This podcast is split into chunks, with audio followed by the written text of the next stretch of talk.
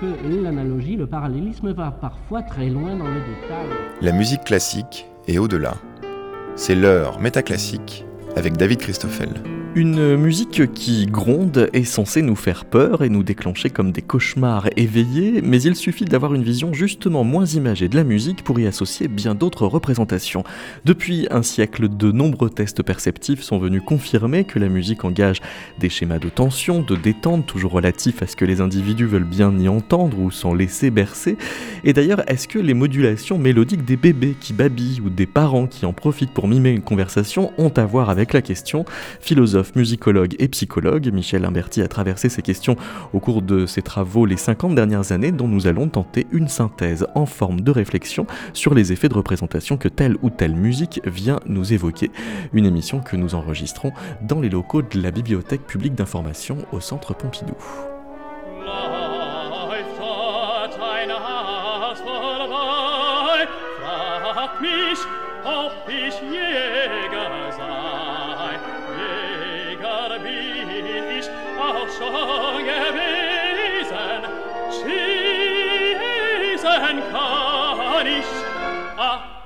nicht.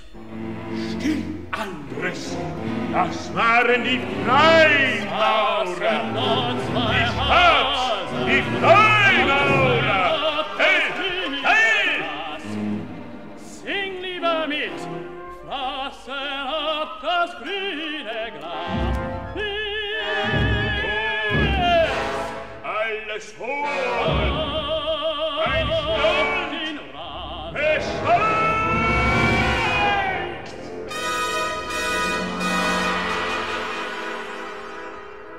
Bonjour Michel Imberti. Bonjour. C'était euh, un extrait de Wojciech euh, de Berg. Pour vous, c'est une espèce de, de, point de départ? Ça dépend d'où on part, hein, bien sûr. Il est certain que euh, Wojciech, pour moi, est une œuvre qui a été, qui m'a suivi, si j'ose dire, tout au long de mes travaux, parce que euh, c'est une des grandes œuvres du XXe siècle et que, euh, d'autre part, euh, elle a, d'une certaine manière, euh, révolutionné l'expression musicale et on a, en quelque sorte, je dirais, posé les bases pour toute la musique du XXe siècle. Voilà. Alors là où elle vous étonne peut-être pas de la même façon que les autres, euh, c'est précisément que euh, les musicologues peuvent en parler euh, du point de vue euh, formel, pas tant que ça du point de vue affectif. Or c'est justement à cet endroit-là que vous êtes stupéfait de la force émotionnelle qui s'en dégage. Tout à fait, tout à fait, et, c'est, et notamment justement dans cette scène-là. Là, qui est, euh, je, crois, la, scène, la deuxième scène de, l'opéra, à laquelle euh, Wozzeck est pris d'une véritable panique, euh, où euh, la musique véritablement traduit dans la forme, dans le déroulement de la temporalité, dans le déroulement des, euh, schèmes affectifs, euh, toute la, toute la, la, la, dramaticité, en somme, de la, de la situation. Parce que, donc, par exemple, cette oui. force affective, effectivement, des fois, on la décrit euh, du point de vue harmonique, on va nous dire euh, telle euh, couleur tonale va donner tel affect. Oui. Vous, vous la pensez davantage euh, en termes euh, de, de, dimension temporelle?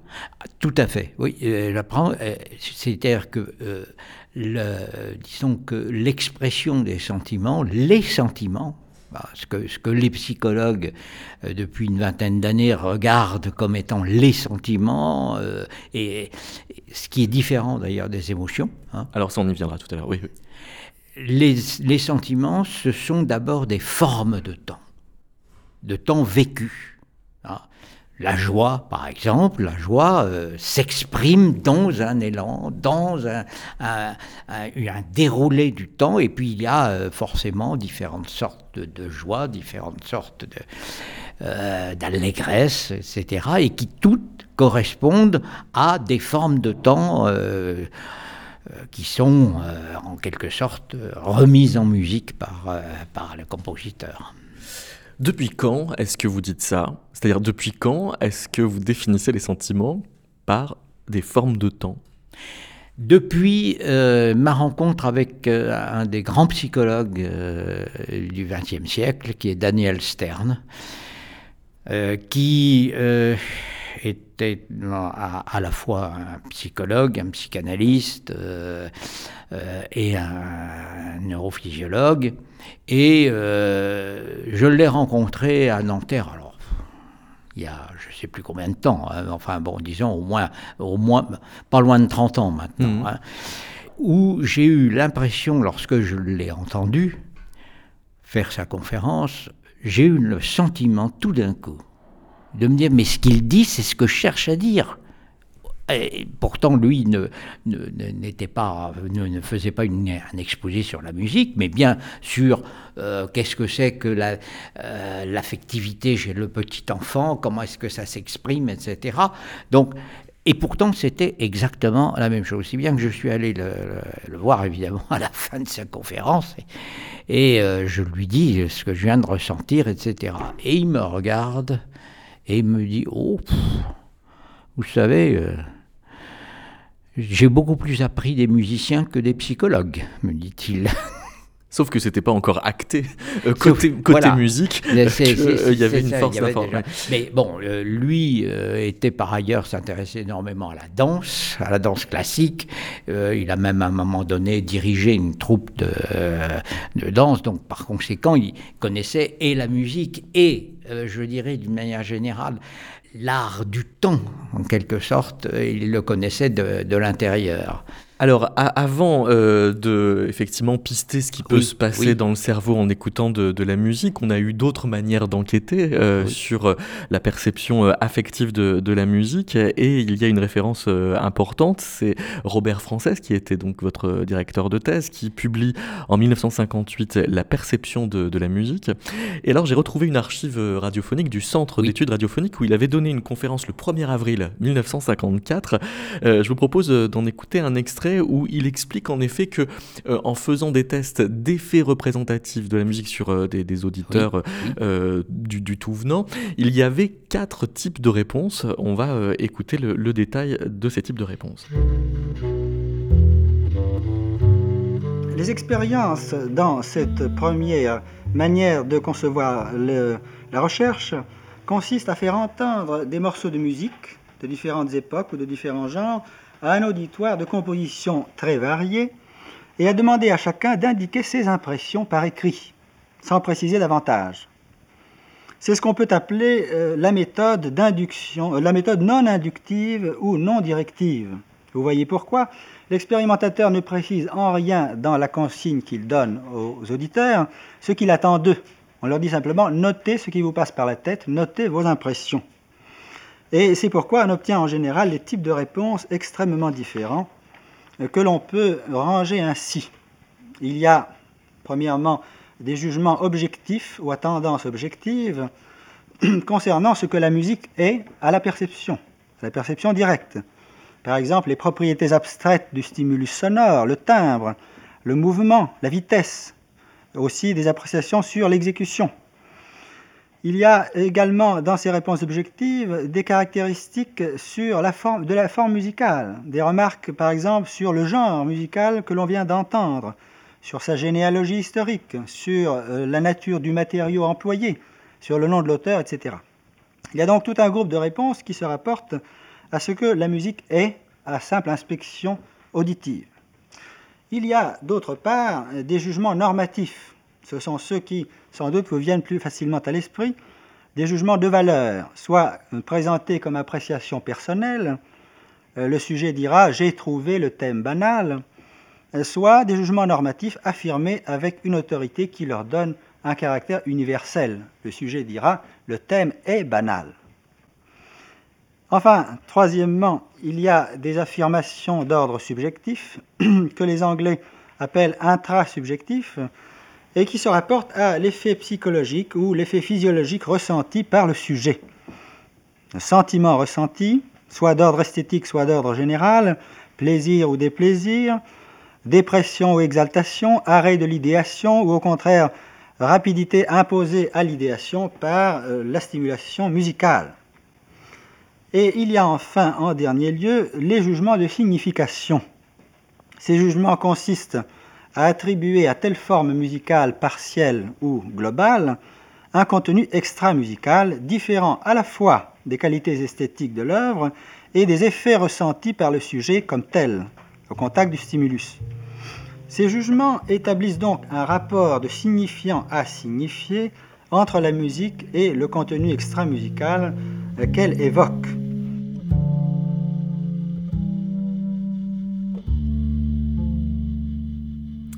Michel Amerti, on entendait donc euh, Robert oui. Frances faire euh, en 1954 cette typologie des réponses euh, que l'on apporte à un test d'effet représentatif fait en méthode non directive oui, sur les, les, auditeurs. Elle est devenue quoi cette, cette typologie? Elle a été recadrée avec le temps ensuite? Oui, parce que il y a beaucoup de choses qui sont euh, énumérées là et qui sont euh, souvent très, euh, en fait, très très imprécises. il est évident que ce qu'il appelle les jugements, même ce qu'il appelle les jugements objectifs, on voit bien que ça recouvre en réalité des, des catégories de réponses assez assez différentes et que ces réponses dépendent, notamment, il le dira d'ailleurs lui-même peu de temps après dépendent de, de, du niveau culturel du sujet, de son origine, de ses habitudes, etc. Donc, euh, disons que cette, cette euh, première euh, catégorisation des, réponses est une première approche. Hein, mais ce qu'il faut bien voir, c'est qu'en 1954, euh, c'est une, démarche extrêmement, euh, j'allais dire, révolutionnaire, ou en tout cas extrêmement nouvelle, et qui n'est pas acceptée euh, facilement par euh, le monde de, la musicologie ou le monde de, l'esthétique philosophique. Dans les deux cas, euh, on estime que cette considération de ce que l'auditeur peut dire d'une musique, au fond, quel intérêt ça a, quel, voilà. Parce qu'il il fait une introduction à cette euh, conférence en des termes très esthétiques, euh, oui. en disant d'un côté il y a les formalistes qui vont oui. faire euh, des remarques sur la forme et qui vont même considérer qu'il n'y a que ça de pertinent à dire sur une musique, et puis il y a euh, les expressifs, euh, ceux qui en effet voient plutôt des images. Mais il a une tendance à dire que tout ça est normatif au sens où finalement on, on, on, perçoit en même temps qu'on juge, ou, ou l'inverse, c'est-à-dire qu'on va dire j'aime ou j'aime pas en même temps qu'on va dire je vois ci, je vois ça.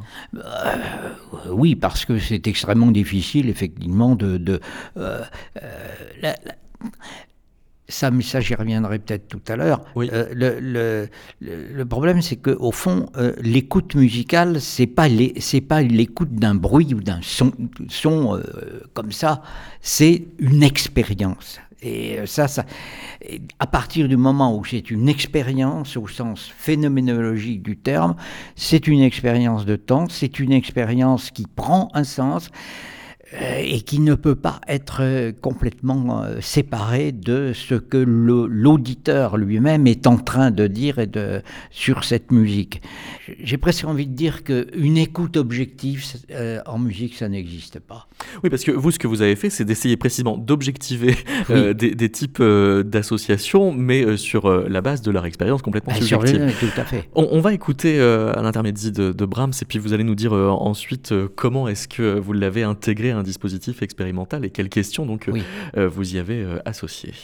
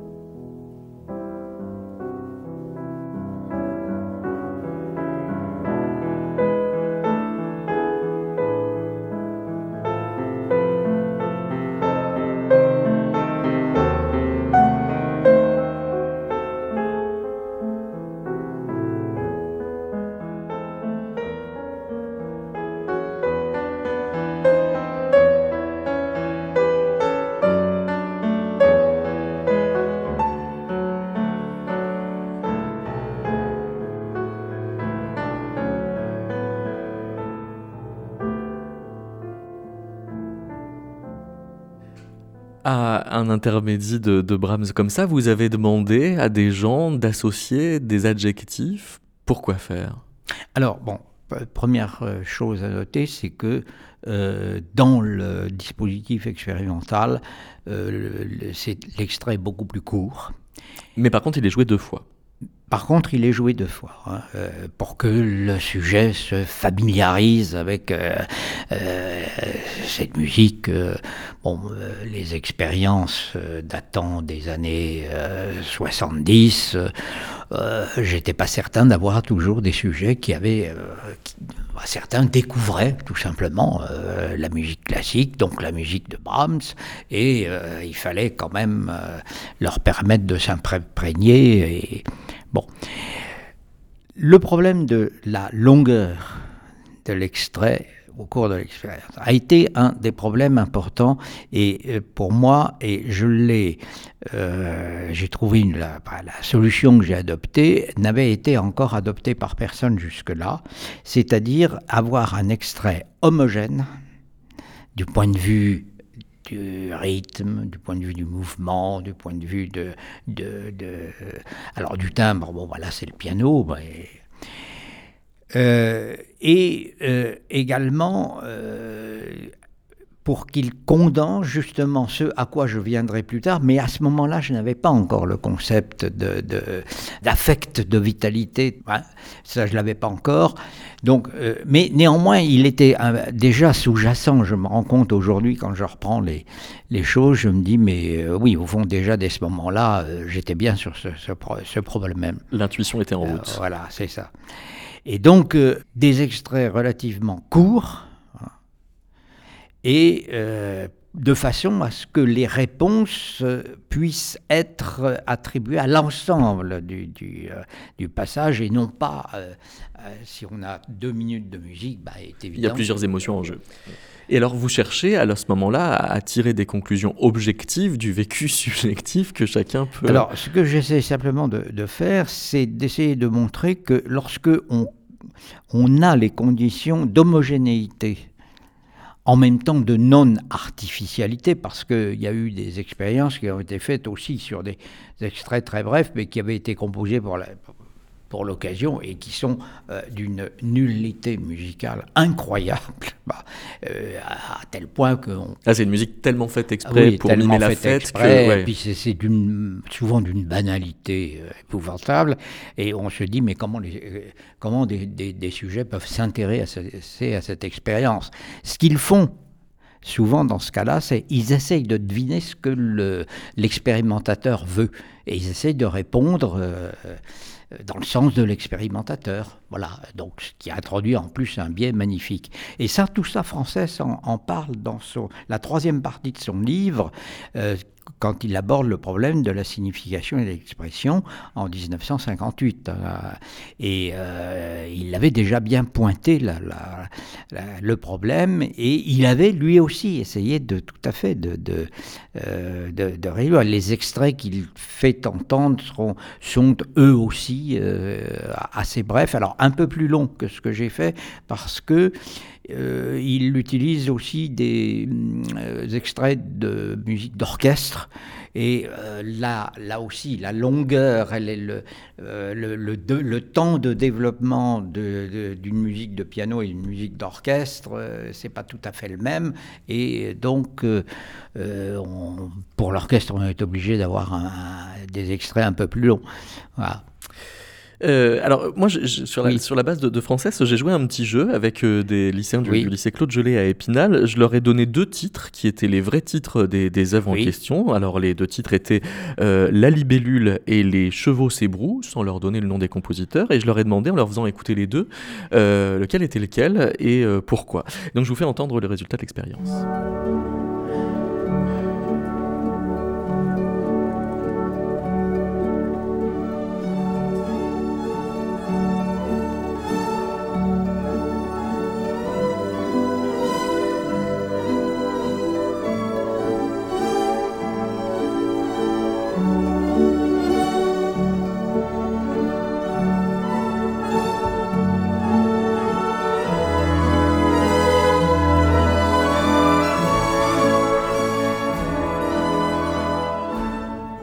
C'est la libellule. Mm. Sans avoir écouté l'autre, parce qu'elle est calme, la musique. Moi aussi, je pense que c'est la libellule. Parce que je sais pas, la musique, elle me fait penser. ça- on, on, on dirait une libellule bah, qui vole comme ça dans une forêt. C'est tout pour euh, les avis? Oui. D'accord, je lance euh, l'extrait suivant.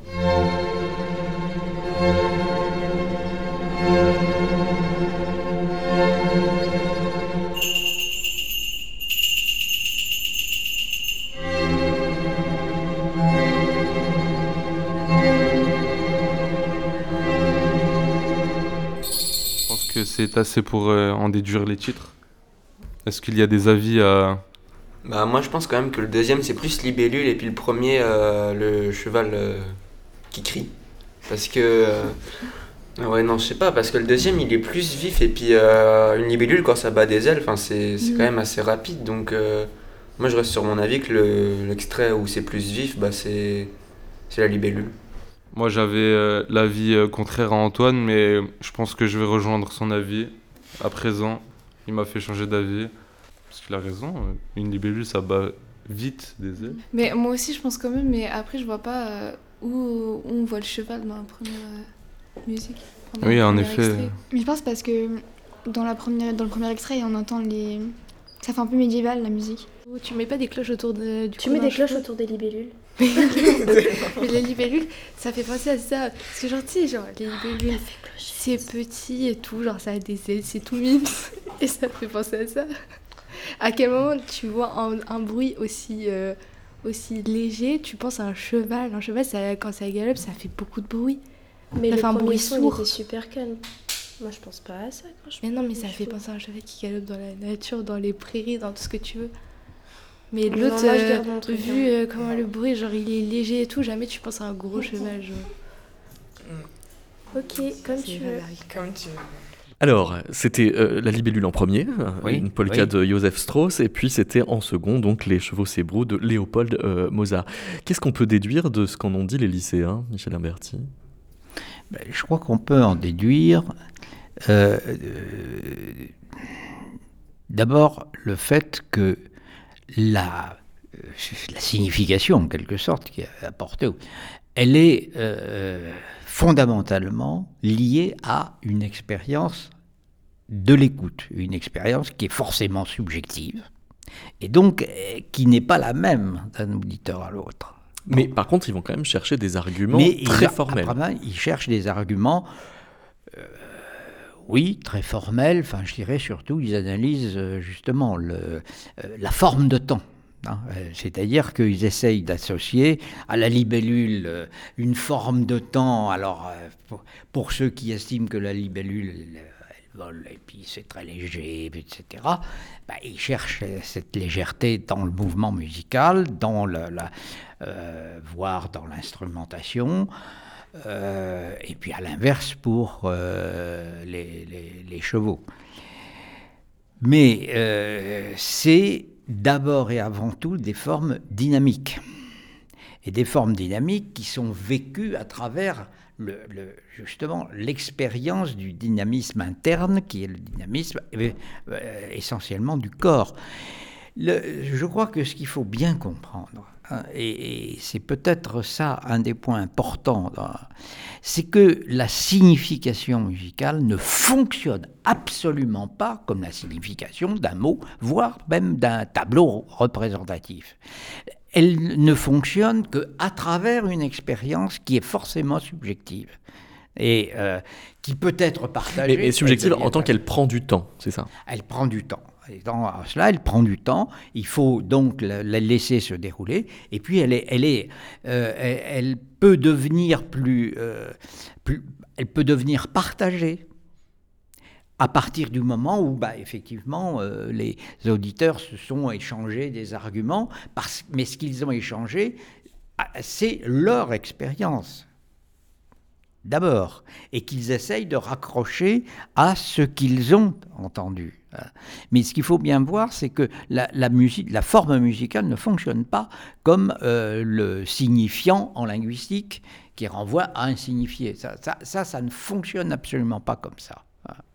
Et je crois qu'un des malentendus longtemps sur les travaux euh, qui ont porté sur la signification musicale, un de ces malentendus auxquels euh, Frances et moi on s'est, on s'est ça a été celui-là, à savoir la musique est un langage, elle est, et bah, ça allait même euh, très loin, n'est-ce pas, avec l'idée que les notes c'est les syllabes, les, les accords c'est les mots, etc. oui, on mène l'analogie jusqu'au bout. Au point de... On mène l'analogie jusqu'au bout et elle ne fonctionne pas. Ça, c'est Alors, pour déboucher le malentendu, vous prenez donc euh, à Daniel Stern, comme vous le disiez tout à l'heure, ce concept d'affect de vitalité. Mais si on fait euh, un peu l'historique d'un concept comme celui-là, il vient finalement moins des neurosciences que de la phénoménologie, parce que il va chercher ça, cette, ce genre d'idée chez Bergson chez Bergson et puis chez, euh, aussi chez, chez Husserl. Hein, oui. donc, euh, ah, tout à fait. C'est euh, pas un concept qui est sorti comme ça de la, de la neurophysiologie. Même si aujourd'hui un certain nombre de neurophysiologues, et je pense en particulier à, aux travaux de Antonio Damasio, se rapprochent tout à fait de, de, de cela aussi sur des bases qui sont évidemment des bases neurophysiologiques, mais euh, lorsque euh, bah, euh, Damasio explique que au fond, le système nerveux est d'abord et avant tout un système de narration, qu'il a une forme, il se développe sous la forme de narrativité. On est tout à fait, tout à fait dans la même idée, euh, même si... même s'il y a une promesse verbale qui recommence à, poindre. Alors, je, vais vous citer lisant Searle.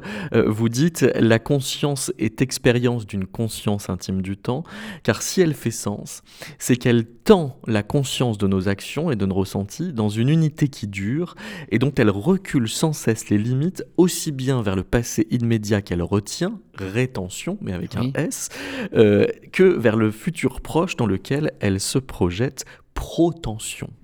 Euh, et donc vous allez euh, avoir ces, ces, deux mots, rétention et protension, qui vont faire une espèce de lien entre notre expérience du temps au contact de la musique et ce qu'elles peuvent prendre de charge affective. Alors. C'est ça, tout à fait. C'est l'idée que, effectivement, toute expérience affective tout ce qu'on bon, appelle notamment un sentiment. Qu'est-ce que c'est que la forme du sentiment? Ben, C'est une forme de temps. Une forme de temps qui euh, s'ancre dans le passé et euh, se projette sur l'avenir. C'est-à-dire que, le, au fond, notre. Et ça, c'est une chose euh, qui est à la base de, de, de l'expérience de la conscience c'est que le temps est orienté et que nous allons sans cesse du passé vers, vers le futur. Et que quand nous retenons le, le passé, c'est pour mieux déboucher ensuite sur le futur et donner forme au futur. Et, donc, euh, euh, c'est comme ça que euh, naît la, la, forme temporelle de l'expérience vitale. Hmm. C'est à peu près ce que dit Bergson, hein, oui, effectivement aussi. Mais alors, est-ce que ça se passe de la même façon devant une musique qu'on aime ou devant une musique qui nous rebute? Oui, Simplement, le, il y aura en plus, soit, euh, comment dire, je sais même pas s'il y a assez. Euh, au fond, si, oui, ça se passe exactement de la même manière. Parce que j'ai un exemple à vous soumettre. Euh, on va écouter d'abord l'extrait sonore, je vais vous dire ce que c'est, puis on écoutera ce qu'en disent justement les lycéens de, du lycée Claude Gelée d'Épinal.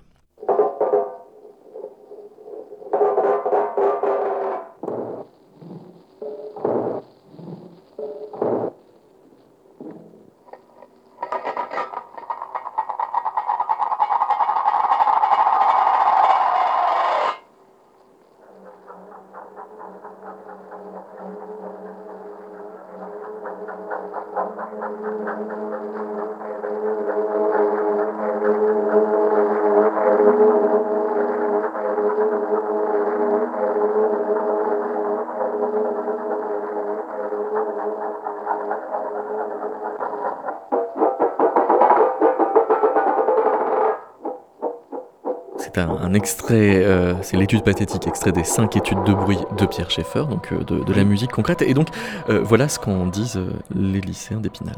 Alors Garance, qu'est-ce que vous inspire ce titre? Pour moi, tout ce bruit, tout ce brouhaha de, de bruit m'a fait penser au titre Cacophonie. Et vous, Elise Je trouve le, le titre Cacophonie très intéressant. Et voilà, je n'avais point d'idée, mais voilà. Et vous, Maria? Euh, Je trouve que c'est euh, un bon choix pour euh, cet audio, mais ça m'a fait penser aussi au mot ou titre amalgame. Mhm. Et pourquoi Est-ce que vous pouvez un petit peu argumenter?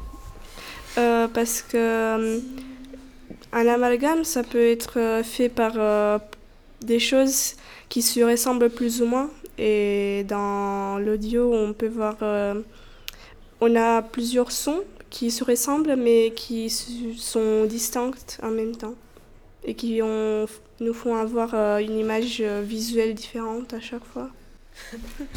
Alors moi je trouve que l'idée de, de Garance c'est une très bonne idée la cacophonie puisque je trouve que surtout au début on entend plusieurs sons qui ont pas forcément de rapport entre eux mais voilà. Et euh, se ressemble. Donc on a l'impression que c'est tout le temps la même chose. Donc ça correspond euh, bien au titre. Euh, j'ai éprouvé de la gêne. Les, les, bruits peuvent mettre mal à l'aise, je trouve. le fait que ça soit aussi répétitif et long et différent à la fois quand on change bas de son, je trouve ça un peu gênant. Mhm. Et vous, Élise? Alors pour ma part, j'ai trouvé également euh, ce son très étrange, le fait qu'il soit répétitif, j'ai trouvé ça un peu oppressant et je ne sais pas pourquoi, mais ici très étrange et euh, c'est un sentiment que je ne peux pas expliquer, c'est juste je le ressens. Je reconnais que ça m'a mis aussi mal à l'aise, euh, mais en même temps, ça, ça crée vraiment une image visuel, un peu du collage pour moi aussi, ce qui était intéressant. C'est vrai qu'il y a plusieurs sons qui se qui s'additionnent entre guillemets et ça fait pas forcément une mélodie très agréable à, à écouter quoi. Euh, j'ai trouvé ça lassant parce que c'était euh, on a eu l'impression que c'était tout le temps le même bruit et donc on n'éprouvait pas d'envie de continuer à écouter parce que en fait on savait en quelque sorte que ça allait toujours euh, euh, ce genre de bruit et on n'avait pas envie de terminer euh, la musique. Michel Imberti, le, principe même que le, ressenti puisse être euh, vécu comme un programme proposé par euh, la musique prouve bien à quel point les, types de réponses qui étaient euh, dissociés par Robert Frances peuvent être associés par les vécus. C'est-à-dire que, en fait, il y a du jugement normatif à, l'intérieur même de ce qu'on attribue comme signification à telle musique. Oui, non, mais ça tout à fait. C'est pour ça que je disais tout à l'heure que, bon, il n'y a pas de réponse objective sur la musique. Et quand Française dit il y a des, il y a des, je ne sais plus si c'est vraiment le mot objectif qu'il utilise ou pas, il me semble que oui. Oui, oui. Euh, ça, euh, c'est quelque chose qui euh, me, semble. bah, oui, je peux isoler des réponses que je vais dire objectives, parce que je vais les catégoriser de cette façon. Ça ne veut pas dire qu'elles sont objectives au sens où il s'agit de, de, réponses qui sont complètement détaché de la conscience du sujet. Le, problème même et le, principe même de l'audition musicale, c'est qu'elle implique la conscience. Et que donc, à partir de ce moment-là, j'allais dire, toute réponse est subjective. C'est-à-dire, elle est une réponse du sujet. Et je ne peux pas la dissocier du sujet. Voilà. Euh, et la signification, entre guillemets, musicale, elle fonctionne comme ça. C'est pour ça qu'elle ne fonctionne pas comme la signification euh, verbale ou la, signification linguistique, je dire. Euh, Mais il y a bien signification quand même. Mais il y a, y a signification quand même, oui. Alors, je, faisais une espèce d'opposition euh, tout à l'heure entre les, neurosciences et puis la, phénoménologie. Il se trouve que vous nous expliquez qu'à la fin des années 80, les psychologues, les neurobiologistes euh, ont découvert comme en commun euh, le concept d'intentionnalité qui était jusque-là réservé à, la philosophie, et qui est, vous dites, une caractéristique des comportements de tous les êtres humains, y compris des enfants dès la naissance. Tout à fait. Ça, c'est une découverte que vous faites comment? Alors, comment C'est l'observation des, des, enfants, et notamment des tout petits enfants, montre que euh, il y a toujours euh, une alors, je vais évidemment dire un mot qui peut sembler bizarre euh, concernant des bébés, mais il y, a, toujours une interprétation. C'est-à-dire que d'une certaine manière, lorsqu'il, euh, par exemple, lorsqu'ils cherchent à entrer en contact avec l'adulte, ou lorsque l'adulte entre en contact avec eux, il faut qu'il y ait une intention de communiquer. La plus, l'expérience la, plus significative, c'est celle qui a longtemps été faite, refaite, etc., et qui consiste à faire, euh, euh, dont le résultat était interprété euh, de manière, j'allais dire, objective, entre guillemets, c'est-à-dire que euh, les bébés, euh, dès l'âge de, euh, de, quelques jours, sont capables de reconnaître la voix de leur mère parce qu'ils l'ont entendue pendant la grossesse. Et ce qui est presque la preuve que ce n'est pas donc au timbre qu'ils la reconnaissent. Bah, c'est forcément pas au timbre parce que, bon. oui, parce qu'elle a beaucoup changé entre bah, la bah, perception et puis parce qu'elle est filtrée. quand ils l'entendent dans pendant la grossesse, ils, bon. Mais euh, surtout, euh, c'est le fait qu'ils ne la reconnaissent vraiment, et ça c'est une expérience qui a été euh, faite et refaite plusieurs fois, notamment par un chercheur qui s'appelait le, le Canuet, qui montre de manière très précise que si il y a deux conditions de réalisation de l'écoute de la voix pendant la grossesse. Première condition, la mère raconte ou lit un texte en s'adressant au bébé.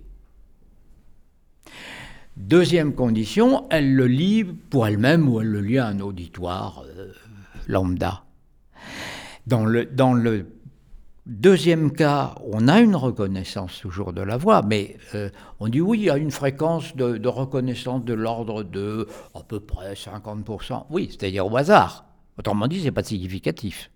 Alors que dans le premier cas, oui, là, il y a une reconnaissance. Et cette reconnaissance, elle est liée au fait que le bébé reconnaît la voix de sa mère parce qu'elle s'adresse à lui. Et ça, c'est de l'intentionnalité. Et toute la base de la communication, toute la base des phénomènes de signification dans la conscience sont liés à cette intentionnalité. Si je ne m'adresse pas à mon interlocuteur, bah, il passe à côté complètement alors, vous dites par exemple que euh, en 1989, Hugues Dufour euh, note que la psychologie euh, cognitive comme le structuralisme sont incapables d'affronter tout ce qui est de l'ordre du dynamique et dépend de la réalité de l'esprit et de la conscience phénoménale. Et là où les, chercheurs ont tous à l'époque une vision de la perception qui est d'abord de l'ordre de la catégorisation, de la séparation, de la distinction, l'identification, on pourrait continuer avec beaucoup de mots en honte.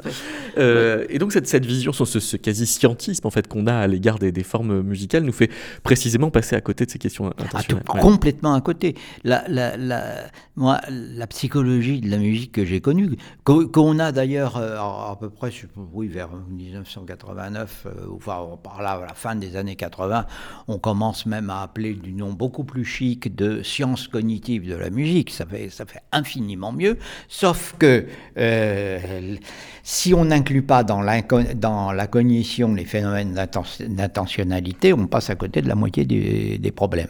Bon, et alors effectivement, on les simplifie beaucoup. Hein, et euh, au fond, euh, la, la, difficulté, elle, est là. Et en 89, euh, lorsque Hugues Dufour fait cette... Alors je ne sais plus dans quel texte il dit ça, vous, dans, dans, ou dans son livre, bon.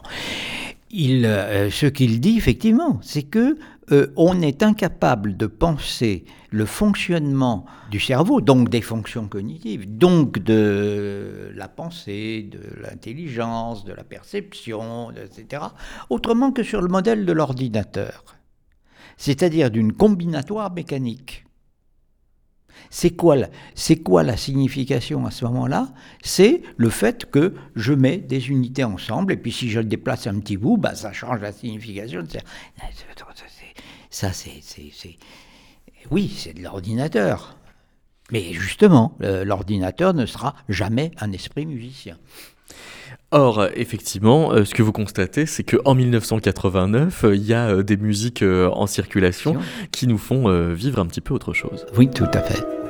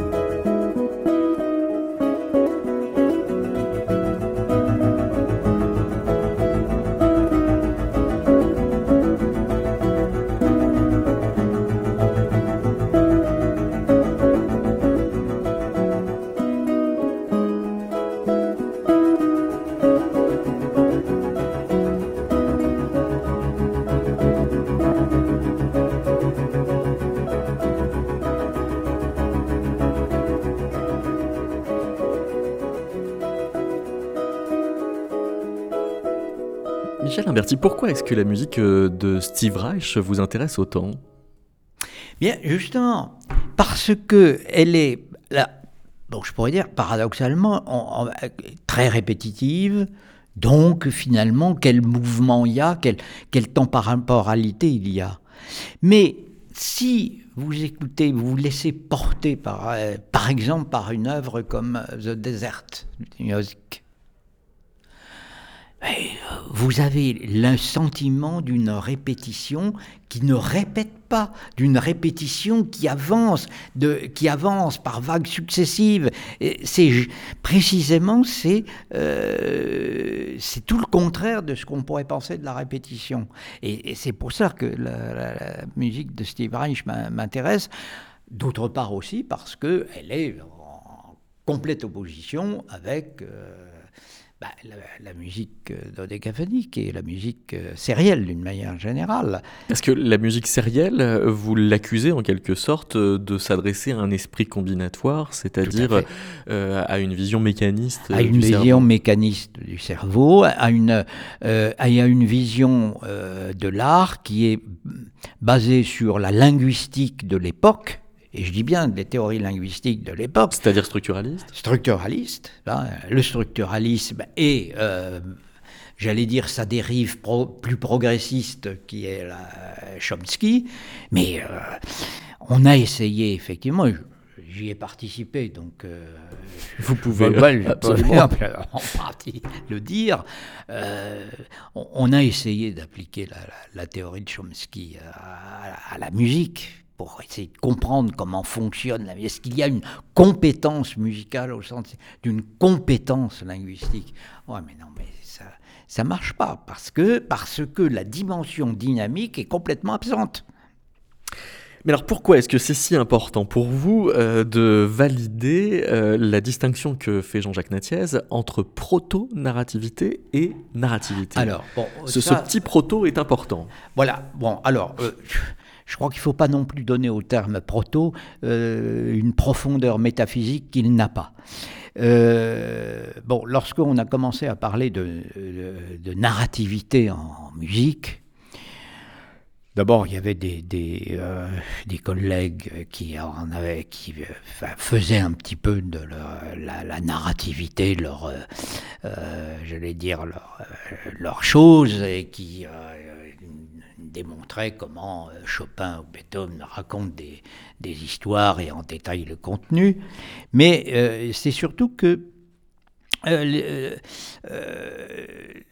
lorsque j'ai moi-même commencé à, utiliser le terme avec Jean-Jacques Natier, nous nous sommes fait incendier par euh, les musicologues qui nous ont dit Mais enfin, vous n'êtes pas sérieux, la musique ne raconte pas.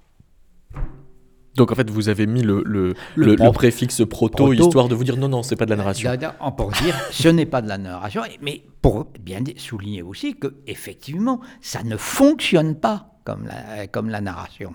Mais ce que ça a de commun avec la, narration, c'est cette, euh, comment dire, cette dynamique et cette orientation du temps du passé vers le futur. C'est-à-dire qu'il y a dans la musique euh, autre chose qu'un récit, mais quelque chose de l'ordre d'une matrice du récit, des tensions et des détentes liées à, l'intrigue.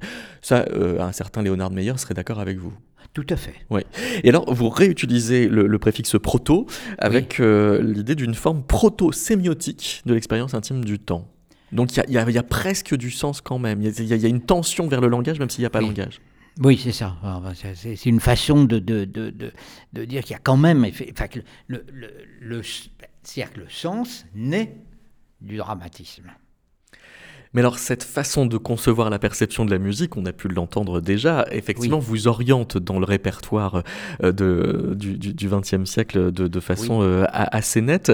C'est un peu euh, le, sens de la question que vous adresse Omer Corlet, à qui j'ai proposé ah de s'arrêter sur votre travail la question qui m'est venue, c'est quand même, et qui moi me posait problème, c'est la, vision que vous aviez du temps musical, et que je comprends très bien dans le terme d'attention, car paradoxalement, bien sûr, vous montrez que le temps musical sur les sériels se déconstruit, se perd même le temps musical, alors qu'il a été, euh, même s'il y avait des ruptures dans Wagner et dans Debussy, et vous analysez très très bien le, paradoxe de la lecture que l'on peut faire aussi bien de Wagner que de Debussy, où on croit voir de la continuité alors qu'il n'y a pas de continuité, il y a une discontinuité. Mais euh, j'aurais voulu venir plus sur un compositeur que peu de gens euh, traitent, c'est Elliot Carter, 1908, 2012, euh, donc il a vécu longtemps, et surtout ce qui m'a intéressé, c'était ce qu'il a fait sur ce qu'il appelait la modulation rythmique.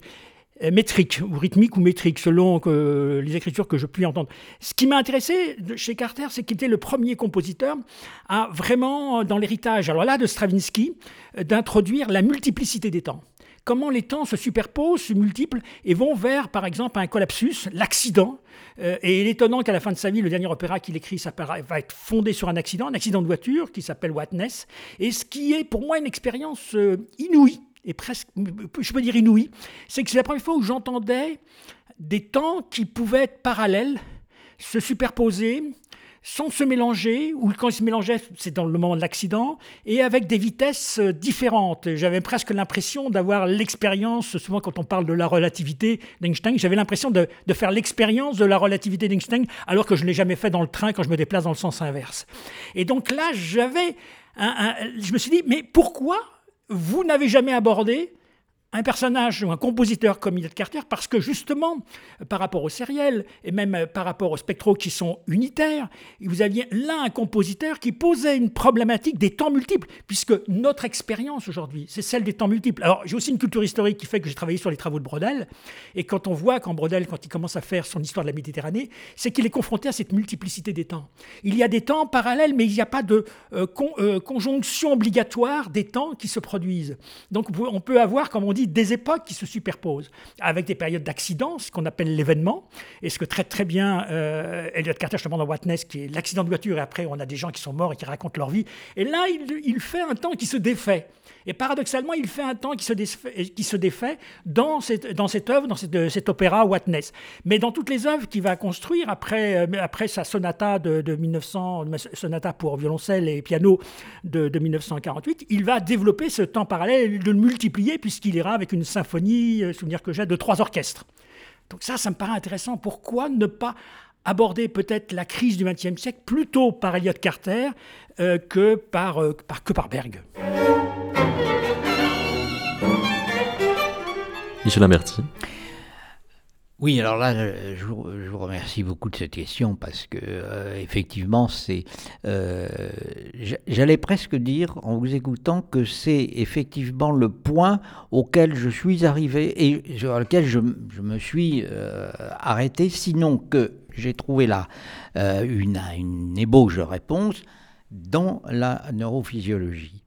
Mais euh, ce, que, je peux dire, c'est que effectivement, l'un des paradoxes, et ça je le, dis notamment dans mon, dans mon livre euh, La musique creuse le temps, euh, l'un des paradoxes, c'est que le XXe siècle est un siècle qui rompt d'une certaine manière avec la continuité, avec l'unité de, temps et qui joue sur une multiplicité de, temps. Alors moi, je l'ai surtout vu chez, euh, elle est peut-être plus à l'ébauche alors que, que, chez, euh, que chez Carter, mais euh, je l'ai surtout vu chez Boulez, où c'est évident qu'il y a une multiplicité de, de temporalités qui, qui se chevauchent. Qui se chevauchent et, qui parfois, et qui parfois sont en conflit carrément. C'est-à-dire que, euh, au moins du point de vue de l'auditeur, il est, euh, il est assez difficile de les suivre et de les, retrouver, même si c'est ce qui fonde l'unité formelle de l'œuvre. Et on voit bien qu'à ce moment-là, l'unité formelle n'est plus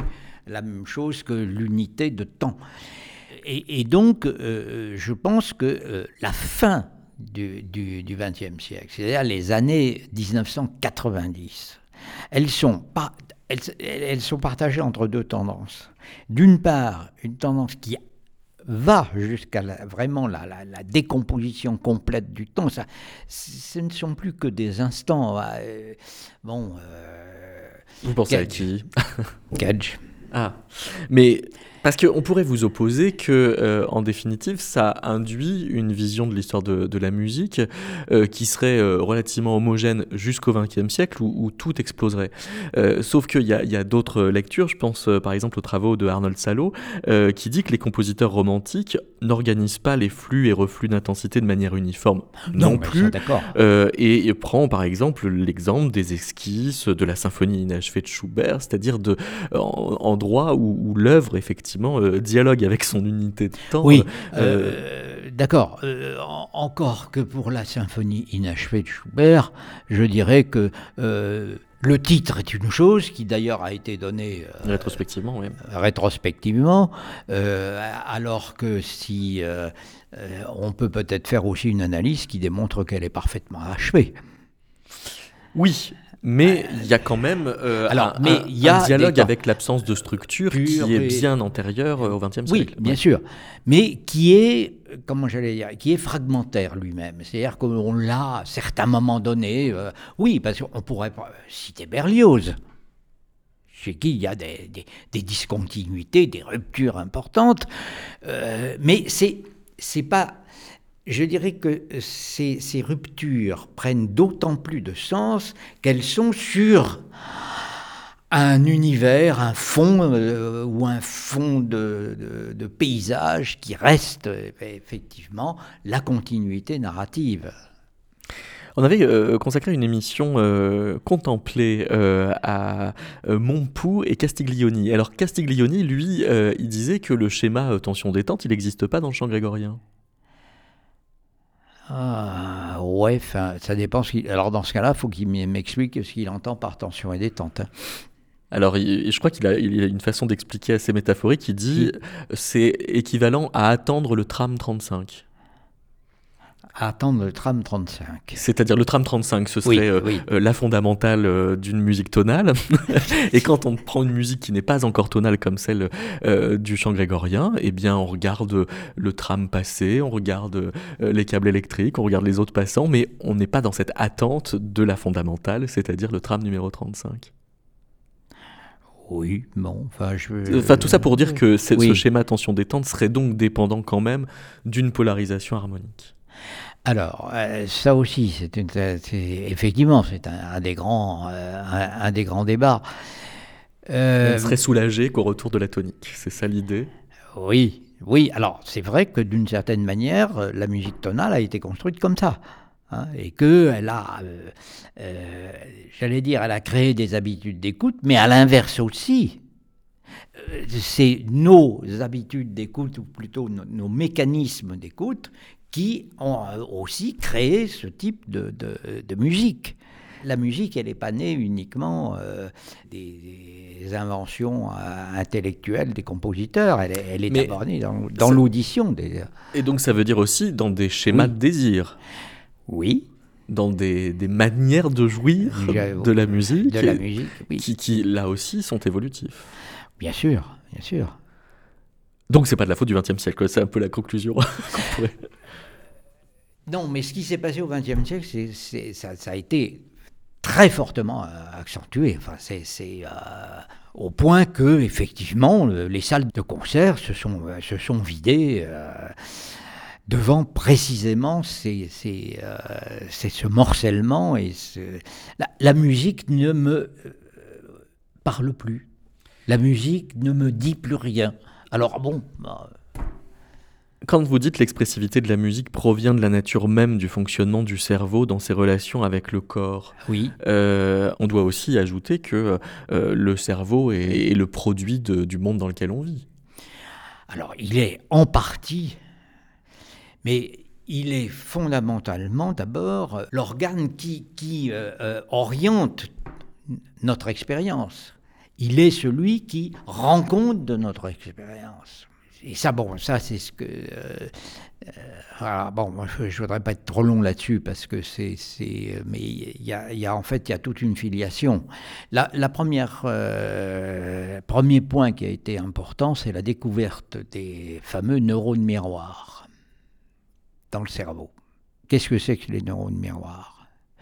Les neurones miroirs, ce sont, euh, alors pour simplifier les choses, hein, et, ce sont euh, des neurones qui permettent de comprendre ce que l'autre est en train de faire. Je donne un exemple. Euh, je regarde quelqu'un qui est en train de prendre une pomme sur une assiette. Et puis, je vois qu'il le porte à sa bouche. L'intentionnalité, elle est là.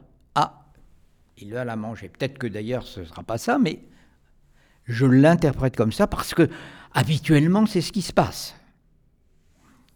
Mais ce qui est intéressant, c'est de voir que les neurones, les, groupes de neurones miroirs sont d'autant plus excités que euh, ce que fait celui que je suis en train de regarder fait quelque chose qui n'est pas habituel.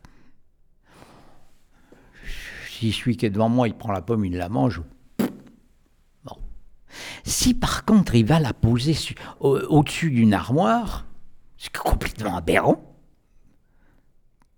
Bah, euh, là, justement, euh, il y a une excitation des neurones miroirs qui sont. Donc, ce qui fait dire à, euh, ceux qui ont découvert ces neurones miroirs, c'est une équipe de, de Parme, euh, ce, qui, ce qui leur fait dire que euh, les neurones miroirs sont les neurones de l'intentionnalité. Et alors si on doit boucler sur la différence entre sentiment et émotion qu'on a laissé euh, de côté tout à l'heure? Oui. Alors, l'émotion, c'est ce que je ressens, c'est, le, le- presque le vécu physiologique. Mais donc il y a quand même un autre niveau. Mais il y a un autre niveau qui est le sentiment, c'est-à-dire c'est le fait que je sais que je suis ému. C'est ça le sentiment. C'est le fait que je, suis, je sais que je suis ému et que même peut-être dans certaines circonstances, je refuserai cette émotion. Donc c'est une émotion réflexive. Voilà. Merci beaucoup, Michel Imberti. On va, euh, pour euh, réparer toute frustration, écouter un extrait de What Next Ah oui. Carter.